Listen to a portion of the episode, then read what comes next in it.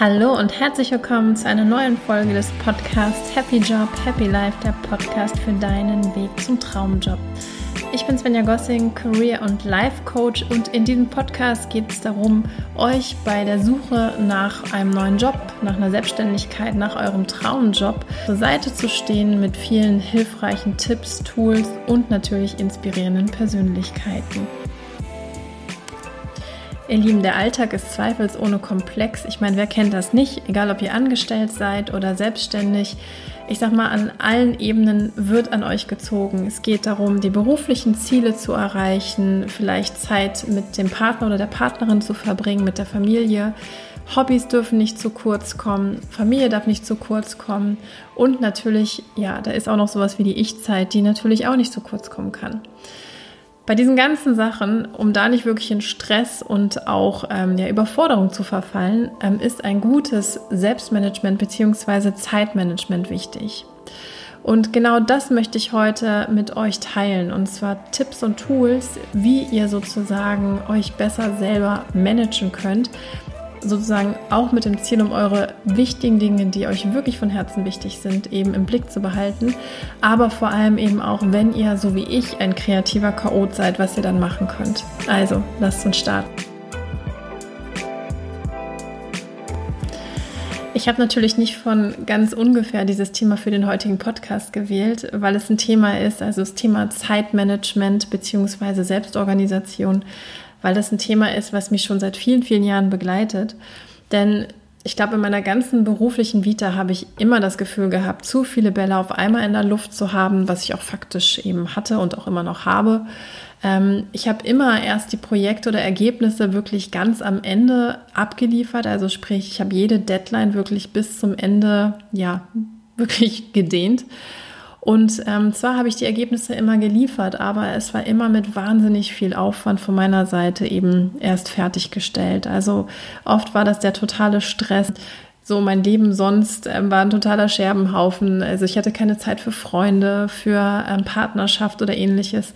Und ähm, ja, ich habe halt wirklich auch in diesen Phasen, ähm, die auch wirklich über Jahre gingen, ganz, ganz viel Raubbau in meinem Körper auch betrieben. Und deswegen war es natürlich auch mein eigenes Thema, da mich mit dieser Sache da auch genauer zu beschäftigen, warum ich jedes Mal eben so arbeite, wie ich arbeite. In den vielen Unternehmen, in denen ich gearbeitet habe, war natürlich auch ähm, die Unternehmenskultur viel, sehr dynamisch. Also in der Telekommunikationsindustrie ist einfach viel Geschwindigkeit in der DNA dieser Companies.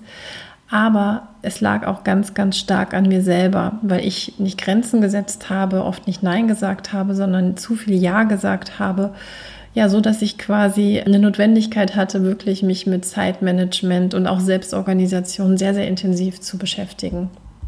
Ich habe also wahnsinnig viele Bücher zu diesem Thema angefangen zu lesen, habe mich mit diversen Priorisierungstools, ähm, vielleicht kennen einige von euch auch so Klassiker wie die Eisenhower Matrix etc. beschäftigt, habe Kalender gekauft, habe ähm, Sachen protokolliert, habe einen Zeitplan erstellt, wann ich sozusagen einkaufen gehe, wann zum Sport, wann ich Freunde treffe, wann ich an welcher ähm, Präsentation arbeite, etc. etc. Ja, wenn ich total ehrlich bin, keine dieser Ansätze hat bei mir wirklich ein oder zwei Wochen überlebt. Und äh, ich hatte immer noch das Gefühl, irgendwo der Zeit hinterher zu rennen und eben trotzdem keine Zeit für irgendwas zu haben. Und auch viel schlimmer, ich habe auch teilweise gemerkt, dass mich diese ganzen engen Pläne eher dazu geführt haben, ja, dass ich das Gefühl hatte, nur noch irgendwie zu arbeiten und keine Luft für nichts zu haben. Ja, und so probierte ich mich eben weiter durch diverse Zeitmanagement-Tools und Selbstorganisationsansätze. Mal mit mäßiger Erfolg, aber ähm, ich sag mal, in der Gänze war es wirklich so, dass nichts Bestand hatte. Und eigentlich kam der Wandel für mich eher durch einen Zufall. Ich bin zufällig auf Cornelia Nussbaum gestoßen, die ja das ganze Thema Zeitmanagement und Selbstorganisation sehr federführend in Deutschland auch mitprägt. Und was ich sehr spannend fand an ihrem Ansatz war, dass sie quasi das Thema Zeitmanagement und Selbstorganisation zwei Typen zuordnet ein Typ auf der einen Seite eben der systematische Macher oder logische Ordner und der andere Typ eben der kreative Chaot. Ja, und wie differenzieren sich jetzt diese beiden Typen?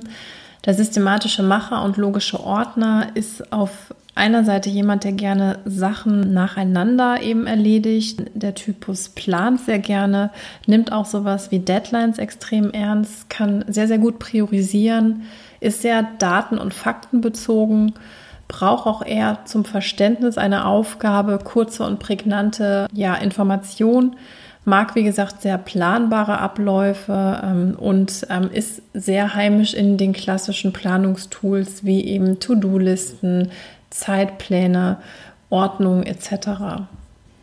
Ja, und daneben gibt es den zweiten Typus, den sogenannten kreativen Chaoten, der meist ja viele Dinge gleichzeitig erledigt, also oft viele Ideen hat, viele Projekte gleichzeitig deswegen auch angeht der auch Zeitvorgaben eher so als Orientierungen sieht, ähm, die man zu erreichen versucht, der sehr, eine sehr starke Begeisterungsfähigkeit hat, also wirklich vieles spannend findet, ähm, vor allem Abwechslung und Herausforderungen liebt äh, und eben nicht das sehr strukturierte, sehr feste. Experimente eher wirklich gerne macht und nicht so faktenbasiert arbeitet, sondern eher auf Basis von Annahmen, Hypothesen und vor allem halt bei den Informationsfluss eher so einen gesamten Überblick benötigt ähm, als wirklich sehr detaillierte Informationen. Vielleicht so ganz wichtig, keiner dieser Typen ist besser oder schlechter als der andere. Es geht wirklich nur darum, dass beide Typen eine ganz andere Art haben und andere Präferenz haben, mit Zeit und Selbstorganisation halt umzugehen. Ja, und was natürlich bei mir rauskam, logisch, dass ich ein kreativer Chaot bin. Und vielleicht für euch so zur Info, ich werde auch den ähm, Link in die Show Notes packen, dass es gibt einen Test, ähm, so einen Selbsttest, der ist jetzt nicht wissenschaftlich, aber der gibt einfach so ein bisschen auf Basis der Präferenzen, wie ihr arbeitet, auch dann an, ob ihr eher zum einen Typus, nämlich eher zu dem systematischen Macher oder eher zum anderen Typus, zum kreativen Chaot eben gehört. Also das einfach so zur Info schon mal für euch. Ja, für mich war das aber auf jeden Fall eine absolute Erleichterung, dass dieses Gefühl, was ich hatte ähm, mit den klassischen Zeitmanagement-Tools, die ich natürlich vorher immer versucht habe, für mich anzuwenden, nicht klar kam, dass ich sozusagen trotzdem mit meiner Arbeitsweise irgendwo auch auf einer Ebene mit dem systematischen Macher ähm, war. Also es war mir natürlich damals nicht in der Form bewusst, aber es war für mich einfach eine Erleichterung zu wissen, dass das, wie ich arbeite, eben einfach ja normal ist, ähm, in Anführungsstrichen.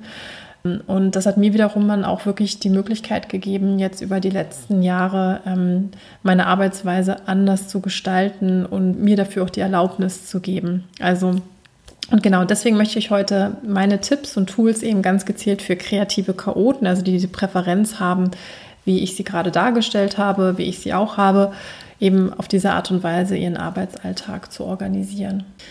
Ja, und wie gehe ich heute dran, um meine Arbeit zu organisieren? Ich glaube, das Wichtigste ist erstmal wirklich durch dieses Wissen, dass ich kreativer Chaot bin, habe ich eine Haltung mir gegenüber angenommen, wo ich einfach mir erlaube, mit Sachen zu experimentieren. Also ich mag die Vielfalt, ich mag Neues, ich mag es, Dinge auszuprobieren, ich mag es auch mit unterschiedlichen Arbeitsmitteln zu arbeiten, sei es mit digitalen Tools oder sei es eben auch mit Post-its. Und ähm, ich springe halt auch extrem in diesen unterschiedlichen Materialien, was für einen Außen Außenstehenden wahrscheinlich manchmal auch ähm, als sehr chaotisch rüberkommt, aber für mich halt genau das ist, ähm, um ja, die Ideen, die ich habe, irgendwo auch zu Papier zu bringen und natürlich auch zu Ergebnissen zu kommen. Wenn ich jetzt zum Beispiel ein neues Businessmodell angehen möchte oder eben ein großes Projekt managen möchte oder ähnliches, ähm, meine Vision, Ziele, irgendwas definieren möchte, gehe ich natürlich auch sehr strukturiert dran, indem ich einfach mit Fragen versuche, erste Annahmen für mich zu definieren. Also es können zum Beispiel, wenn ich jetzt ein Thema greifbar für mich machen möchte, Fragen sein wie, was ist mein Ziel, meine Vision? Was sind vielleicht notwendige Schritte, die ich dorthin tun muss? Für wen ist es? Also wer ist meine Zielgruppe und wann bin ich erfolgreich, um natürlich auch ein Learning oder eine Messbarkeit reinzukriegen? Und anstatt das wie früher in irgendwelche Excel-Sheets oder ähnliches reinzugießen, bin ich jemand, der sehr gerne bei sowas steht, also äh, den Körper quasi in die Bewegung mit reinbringt. Und eben klassisch mit einer sogenannten Brainwriting-Technik, also Ideen auf Papier zu schreiben, auf Post-its ähm, und das Ganze eben in einem festen Zeitfenster zu sammeln. Und ähm, was ihr dafür eben quasi dann braucht, wenn ihr das mal ausprobieren möchtet, ist eben Post-its, ähm, einen gut schreibenden Stift und ähm, ja, einfach ähm, eine Wand, um sowas mal auszuprobieren, eben um überhaupt die Idee, die ihr im Kopf habt, greifbar zu machen und erste Annahmen auf Papier zu bringen. Ja, und wenn ich dann quasi so ein Riesenprojekt vor mir habe, ähm, wie zum Beispiel, was ich jetzt gerade dargelegt habe, ich möchte jetzt ein neues Geschäftsmodell, neues Produkt oder ähnliches entwickeln, dann wirkt es natürlich erstmal riesengroß. Also die Frage ist, womit starte ich? Wie kriege ich es irgendwie in kleine verdaubare Häppchen gegliedert, dass ich einfach auch mich nicht in dieser ja, Masse an Themen, die gerade vor mir stehen, sozusagen verliere. Und aus dem agilen Projektmanagement, das nennt sich ähm, Slice the Elephant, also quasi ein Projekt, ein Produkt, eine Idee, egal was ihr habt, Stück für Stück quasi zu zerlegen. Oder ich glaube auch Neudeutsch wird es oft auch als Salamitaktik benannt. Und die Idee ist wirklich zu sagen, es geht nicht darum, dass ihr eine Idee, ein Thema, ein Projekt, ein Vorhaben wirklich in ganz, ganz granulare, detaillierte Einzelschritte zerteilt, weil ich glaube, auch da verliert man sich häufig. Und das ist auch für so Typen ähm, wie den kreativen Chaoten nicht unbedingt das Richtige. Ich glaube, das wäre eher was dann für den ähm, systematischen Macher, sondern dieses perfekte Durchplanen ist eh nicht das, was sozusagen am Ende meistens aufgeht, sondern ähm, es geht eher darum, wirklich zu sagen, was sind so die großen, wichtigen Aufgaben, die zu erledigen sind. Und damit natürlich aber auch so die Deadlines irgendwo im Auge zu haben, was muss ich bis wann erledigt haben. Und dann überlege ich mir halt quasi, wie kann ich diese Aufgaben in kleinere Teilaufgaben eben gliedern und priorisieren. Und wichtig ist halt, ich meine damit nicht ein total detailliertes Durchplanen des gesamten Projektes, sondern ich schaue mir wirklich an, was sind so die ganz großen Sachen, was ist das Allerwichtigste, mit dem ich starte und gucke halt dann, wie kann ich diese Aufgaben bis zum Zeitpunkt X eben reduzieren. Im Idealfall habt ihr also jetzt eure großen Arbeitspakete visualisiert und jetzt geht es darum, das Ganze in einen realistischen Zeitplan zu gießen, ohne dass es zu eng wird. Und was ich dann immer mache, ich arbeite mit dem sogenannten Kanban Board. Kanban Board ist letzten Endes etwas, ähm, was aus dem Lean Management kommt von Toyota. Ähm, und es geht am Ende darum, wirklich seinen Arbeitsprozess, seine Arbeitsbereiche zu visualisieren. Also ganz einfach, ähm, so ein Kanban-Board könnt ihr physisch quasi an der Wand haben oder eben auch digital nutzen. Ein Beispiel ist Trello. Und ähm, es wird meist ungefähr in drei Spalten aufgebaut. Es gibt auf der einen Seite ein Backlog, wo ihr alle eure bisherigen Aufgabenpakete reinpackt, priorisiert. Und dann gibt es eine zweite Spalte direkt daneben mit To-Do überschrieben. Also das ist das, womit ihr quasi als erstes startet dann ähm, entweder in Progress oder auch oft als Doing bezeichnet, eine mittlere Spalte für die Sachen, die ihr schon entsprechend angefangen habt und als letztes die sogenannte Dann-Sache, wenn ihr das quasi erledigt habt. Und ähm, Ziel ist quasi immer für mich am Anfang einer Woche grob zu gucken, was sind die Themen, die ich diese Woche schaffen möchte. Ich lege dann quasi diese Themen dann ähm, oder ja, Arbeitspakete in die To-Do-Spalte und es kann eben auch sein, dass im Laufe der Woche ich die Sachen nicht fertig kriege. Die bleiben vielleicht dann eben auch in der Work in Progress, also in der Progress oder in der Doing-Spalte liegen, weil ich vielleicht auf Feedback warte. Aber dann ist es für mich auch eben nochmal dann eine Möglichkeit am Ende der Woche zu gucken, vielleicht für die nächste Woche kann ich da etwas anderes machen. Also ist eine ganz einfache Logik, die quasi von links nach rechts Ziel hat, die Karten durchzubewegen, aber vor allem eben natürlich das Ziel hat, realistisch eure Arbeitspakete zu planen. Und warum ich das sehr charmant finde, das Kanban Board, weil es mir die Möglichkeit gibt, Sachen im Blick zu haben, ohne zu eng meinen Arbeitstag zu takten. Also ich hatte ja schon erzählt, dass so Zeitpläne, die so wie Stundenpläne wirken, für mich eher nicht geeignet sind, sondern ich plane dann eher so in Wochenzyklen, in dem ihr quasi ähm, Zeit habt zu überlegen, an welchem Tag passt sozusagen die Aufgabe rein. Aber nach einer Woche ungefähr weiß ich, dass die dann auch erledigt sein muss. An welchem Tag aber ist sozusagen für mich egal. Was für mich so in klassischen Zeitmanagement- und Selbstorganisationsansätzen ähm, oft viel zu Kurs kommt, ist so das ganze Thema, ja, die eigenen Energiereserven mit in Betracht zu ziehen. Also die Frage ist ja, wann bin ich eigentlich in der Lage, wirklich konzeptionelle Kopfarbeit oder auch häufig als Deep Work oder ähnliches bezeichnet zu leisten und wann bin ich eigentlich eher in der Lage, ja, wirklich Sachen, die nicht so viel Denkleistung erfordern, zu erledigen. Und deswegen ist es total empfehlenswert, wenn es möglich ist, den Arbeitsalltag auch so zu strukturieren, weil Tatsache ist, dass wirklich die Energiereserven im Laufe des Tages abnehmen. Und vielleicht habt, haben einige von euch die Folge, die ich gemacht habe zur Morgenroutine, sich angehört. Aber das ist, wie gesagt, genauso ein Ansatz zu sagen, startet mit Sachen, die vielleicht besonders wichtig sind, wo ihr vielleicht besonders viel ja, ähm, Denkleistung benötigt, möglichst früh, unter der Voraussetzung, dass das euer Biorhythmus ist. Und ähm, erledigt diese Sachen ähm, relativ früh am Tage, weil klassisch abends irgendwann dann nochmal was zu machen, das findet meistens nicht statt. Also wie gesagt, ich habe auch meine Morgenroutine, die ich ja schon mal ein bisschen geteilt hatte mit Yoga und Medi. Die mache ich halt auch vor allem, weil ich das echt brauche. Also ich bin ein Typ, der wirklich sich für alles begeistern kann, viele, viele Ideen hat. Und bei mir geht es wirklich darum, immer wieder zu gucken, wie komme ich so ein bisschen wieder auf den Boden der Tatsachen, wie kriege ich Fokus. Und da ist für mich sozusagen der Start des Morgens eben super wichtig. Ich merke per se, dass mein Konzentrationshoch sehr stark im Morgen ist in der Zwischenzeit, also so bis mittags und wieder ähm, ungefähr ab 18 Uhr ich nochmal so einen Hoch kriege.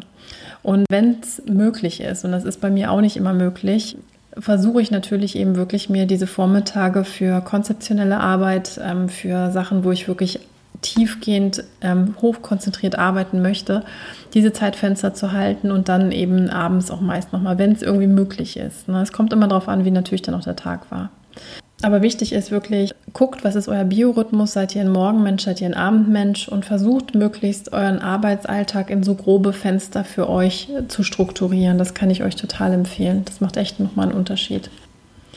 Ja, und vielleicht noch so ein Tipp. Ähm, vielleicht kennen einige von euch die Pomodoro-Technik. Ähm, da geht es wirklich darum, wie arbeite ich hochkonzentriert in ähm, kurzen Zyklen weil ähm, nach 90 Minuten ungefähr nimmt unsere Gehirnleistung auch wieder rapide ab. Und die Pomodoro-Technik schlägt eben vor, dass man ähm, sich so eine Art Kurzzeitwecker auf 25 Minuten stellt und in dieser Zeit eine Aufgabe abarbeitet, dann fünf Minuten Pause macht und dann wieder um ungefähr entsprechend 25 Minuten eben ähm, arbeitet an der Aufgabe, dann wieder ähm, Pause macht und ähm, quasi innerhalb von so vier Zyklen, die man durchläuft, also immer 25 Minuten, 5 Minuten, 25 Minuten, 5 Minuten und so weiter, könnt ihr euch denken, faktisch dann eben eine Aufgabe hochkonzentriert abarbeitet. Könnt ihr mal einfach mit experimentieren, ihr findet da auch ganz, ganz viel zu im Internet.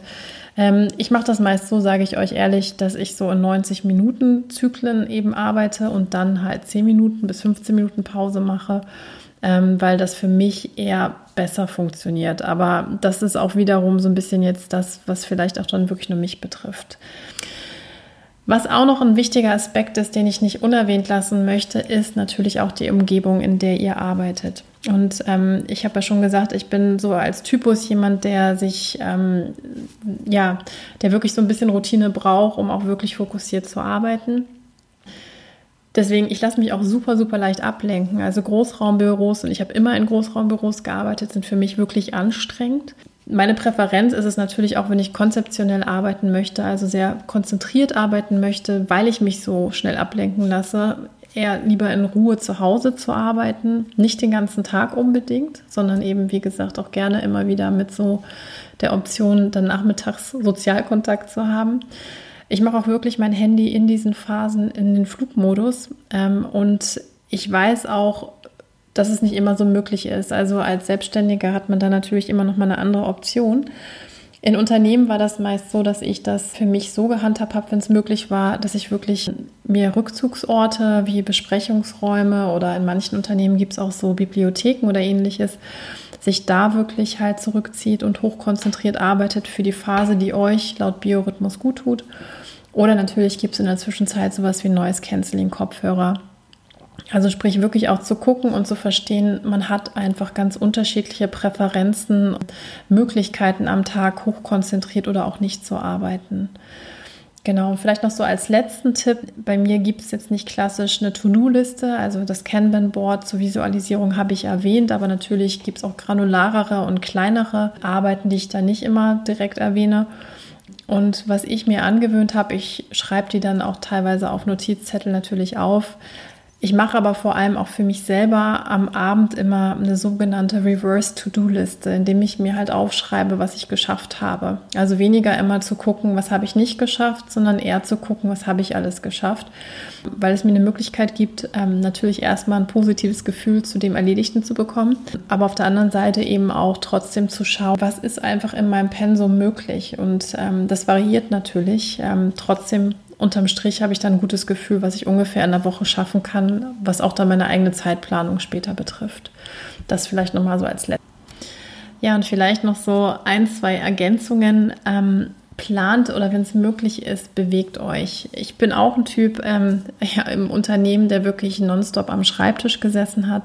Und Tatsache ist, so passiert keine Kreativität. Also wenn ihr euch kreative New Work-Räume anschaut, wenn ihr überlegt, wann passieren wirklich die besten Ideen, ist es meistens dann, wenn wir eigentlich nicht konzentriert vor dem ähm, Schreibtisch oder am Schreibtisch sitzen, sondern eher, wenn wir Routinesachen machen, wo das Gehirn eigentlich verarbeiten kann.